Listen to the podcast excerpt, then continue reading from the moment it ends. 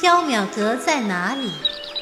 无缘者擦肩难见，有缘者千里来寻。世间为何要有缥缈阁？众生有了欲望，世间便有了缥缈阁。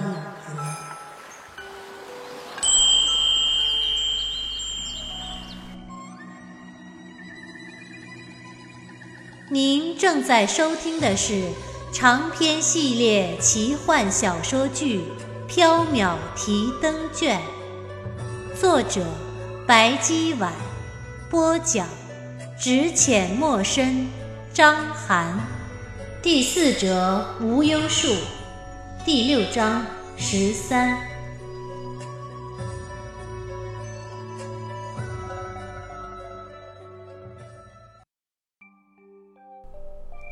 十三郎在九尾狐族居住的山林中，挑选了一处僻静而肥沃的土地，开始种无忧树。他把无忧树的果实埋入了土中，浇上了山泉水，不眠不息地守候着，祈祷着，静静地等候发芽。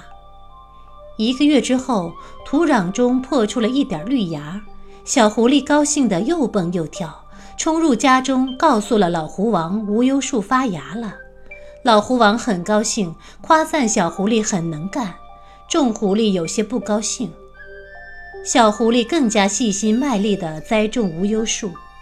两个月之后，树芽长到了三寸长，多出了四片翡翠色的嫩叶。小狐狸高兴得直揉脸，又回家告诉了老狐王。老狐王非常高兴，又一次夸奖了小狐狸很能干。众狐狸面面相觑，又不高兴了。小狐狸继续悉心照顾无忧树。可是有一天，小狐狸从紫竹林里取来山泉水，准备浇灌无忧树时，无忧树不见了。小狐狸很着急，找遍了山前山后、山上山下，都没有找到。最后，小狐狸只好眼泪汪汪地回家，去向老狐狸禀报了这个不幸的消息。老狐王奇怪地问道：“好好的无忧树怎么会不见了呢？”十三郎怯生生地回道：“我也不知道，恐怕是被谁偷走了。”老狐王叹了一口气，捶着胸发愁：“我九尾狐族的地盘。”居然有人能够神不知鬼不觉的闯入，这还得了？真是仇煞人也，仇煞人也！狐狸们议论纷纷，都怪十三玩忽职守，才让人偷走了无忧树。我九尾狐族的地盘有九重结界，外人绝对不可能闯入。八成是十三偷懒，把无忧树种死了。他害怕父亲责罚，故意说是谁偷走了无忧树。一定是这样的。十三，你怎么能说谎呢？不管怎么说，都是十三的错。众狐狸纷纷数落十三郎，十三郎满腹委屈，却是百口莫辩，只能流着泪，小声的解释：“我没有把树种死，无忧树真的不见了。”众狐狸表示不相信，并认定是十三郎把无忧树给种死了。狐狸们吵作一团，老狐王见了，捶着胸叹气：“真是仇煞人也，仇煞人也。”最后，虽然老狐王相信了十三郎没有说谎，但是众狐狸都不相信，明里暗里指责十三郎。十三郎既委屈又生气，一气之下离家出走了。小狐狸揉着脸：“嗯，无忧树一定是被人偷走了。无论如何，我一定要找回被偷走的无忧树，大家才会相信我没有说谎，家父才会快乐无忧。”白姬沉吟了一会儿。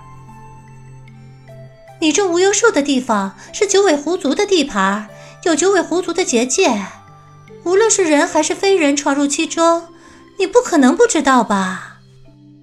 事情就是这么奇怪，我完全没有感觉到有人入侵，可是无忧树确实不见了，而且神不知鬼不觉闯入结界中的不是非人，是人。此话怎讲？脚印。事后，我从种无忧树的地方仔仔细细的检查了一遍，发现了人类的脚印。人类的脚印？嗯，人类的脚印。白姬喝了一口茶。嗯，如果留有脚印，那也一定会留下气味呀。循着气味追踪，就不难找到偷走无忧树的人了呀。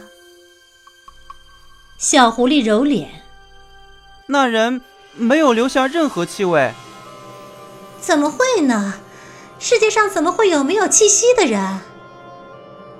真的没有留下任何气味。某猜测，要么此人是道法高深，如李淳风，要么就是有法力极其高深的飞人隐去了他的气息。哦，这么说也不无可能。这些日子以来，某四处奔波打听。连玄武也问过了，始终没有打探到无忧树和贼人的下落，甚至连一点线索也没有，真是愁死某了。白姬，缥缈阁能够实现任何愿望，某特意来找你实现某的愿望，替某找到无忧树。嗯，好，我替你找无忧树。不过，你用什么做报酬呢？嗯，这个，嗯。这些年来，父亲给某的零花钱，某都用来买点心吃了，没有攒下什么积蓄。听说十三郎，你的厨艺很好。嗯，称不上好，略会做菜罢了。家父对美食很挑剔，常常爱换口味。某为了让他能吃得开心，就常常去皇宫中的御膳房、大酒楼的后厨中潜伏。学会了各种菜色，然后回去做给家父吃。那这样吧，如果十三郎留在缥缈阁中做两个月的杂役，我就替你找到无忧树。嗯，只要您能帮某找到无忧树，某在缥缈阁做一辈子的杂役也没关系。只是那只黑猫恐怕容不下某。嗯，对了，今天怎么没有看见那只臭黑猫呢？你说黎奴啊，没事的，他去山里了，要两个月才回来呢。黎奴一走啊，我这缥缈阁里颇缺人手。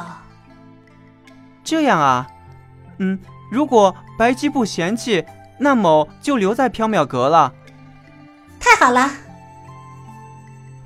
小狐狸怯生生地望着白姬，那无忧树的事情就拜托您了。白姬点头笑了，没问题。缥缈阁从不拒绝任何人的愿望，无论是善良的愿望还是邪恶的愿望。春日的暖阳下，飞桃花瓣纷飞，白姬的笑容有如梦幻般的不真实。小狐狸留在缥缈阁，因为太累了，它吃了点心之后就蜷在飞桃树下睡觉。白姬穿戴整齐，出门去了。袁耀猜测，他可能是去打探无忧树的下落了。